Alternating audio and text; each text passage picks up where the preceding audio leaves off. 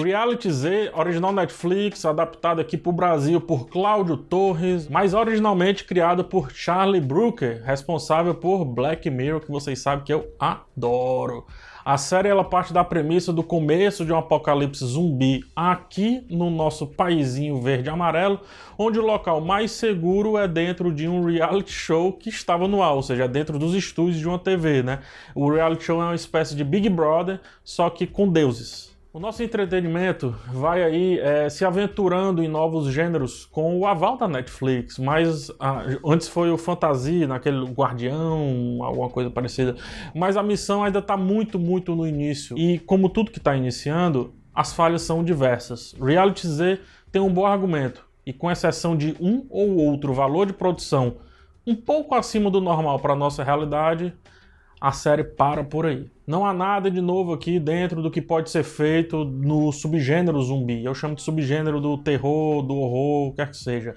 Todos os clichês são usados ao pé da letra, não são de forma alguma repensados, e o argumento inicial do reality show, que é a única coisa realmente diferente, rapidamente, em três episódios, perde total a sua força. Eles definitivamente não usam esse impacto inicial que o argumento gera e depois se esvai. É, levemente inclinado para a comédia, um gênero muito explorado pelo Cláudio Torres, que tem ali no seu currículo O Homem do Futuro, os bons inclusive, Homem do Futuro e Mulher Invisível, é, talvez fosse aí em se entregar de vez para a comédia a salvação do reality Z. O problema, porém, é que a produção acaba se levando bem a sério, se desviando ali do gênero comédia que poderia levá-lo à galhofa, o que seria no mínimo divertido, e aí por isso acaba descambando para uma breguice. Ele usa comédia, mas de fato não é, e se a gente ri, não foi porque ele pediu. Em resumo, é isso. A escrita de personagem é um dos pontos mais baixos. Tudo é preto no branco e tudo é muito exagerado o mal é mal demais, o bom é bom demais, o policial perverso é extremamente perverso. Se temos uma virada, o bom vai pro ótimo, o ótimo vai pro péssimo. O roteiro dos episódios eles preferiram não entregar absolutamente nenhuma variação dos arquétipos base aí dentro de uma contação de história. Isso torna a série artificial e novelesca demais, ou seja, depõe contra ela. O que corrobora com essa opinião é a paixão repentina, por exemplo, entre dois personagens que convivem menos de um dia ali, e também a completa falta de habilidade em colocar realismo e ação dentro da mesma sacola. Nenhum tiro com arma de fogo parece real e é uma das coisas mais simples de fazer hoje em dia. História, cara, história é, é ouro. E a técnica, ela deve servir à história, nunca o contrário. Não adianta entregar bons planos e uma trilha sonora lotada de músicas que funcionam se ouvidas sozinhas, eh, se a história ou não existe ou está sendo deixada de lado. Eu digo isso pois, no que acerta, no caso o Reality Z, parece apenas a técnica pela técnica, coisa que também se esvai logo depois ali dos dois primeiros episódios. Muita coisa se, se afasta, se acaba nos dois primeiros episódios. É, por falar nas músicas, a tentativa aqui foi de sempre gerar um contraste entre o que víamos em tela e o que escutávamos, apostando até em uma música de amor ali do Caetano Veloso quando algo bizarro estava acontecendo. Entretanto, esse contraste ele não implica em nada na história, propõe pouquíssima reflexão e aí representa muito bem como a temática zumbi não deve ser abordada. Essa temática ela vem de denúncia, ela vem de crítica.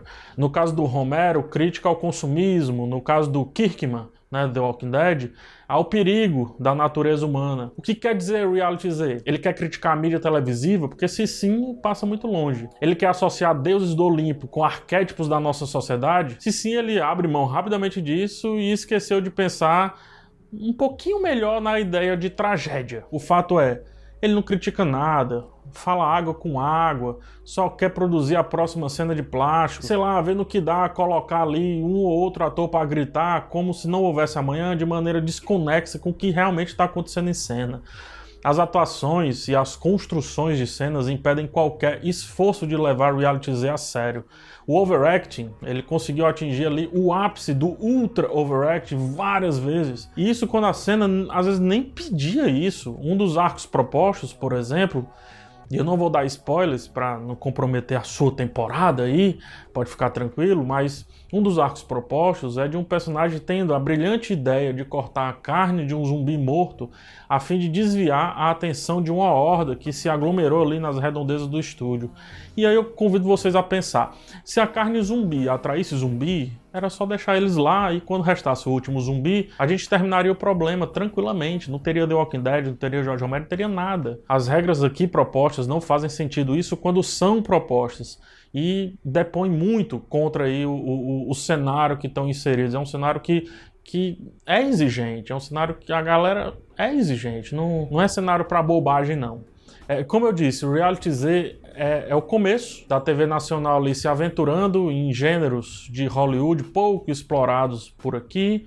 Porém, é um péssimo começo, né? Nem com muito esforço faz jus ali ao permissivo cinema trash. Então, se nem isso honra, se nem o trash ele consegue honrar por querer, digamos assim, o que é que sobra do reality Z, cara? Sobra praticamente Nada, apenas intenções atrás de intenções. E é isso, é, a gente se vê numa próxima. É... Quem gostou não fica tão chateado, tá? Mas dá uma analisada nos argumentos. Enfim, até o próximo vídeo e, tchau.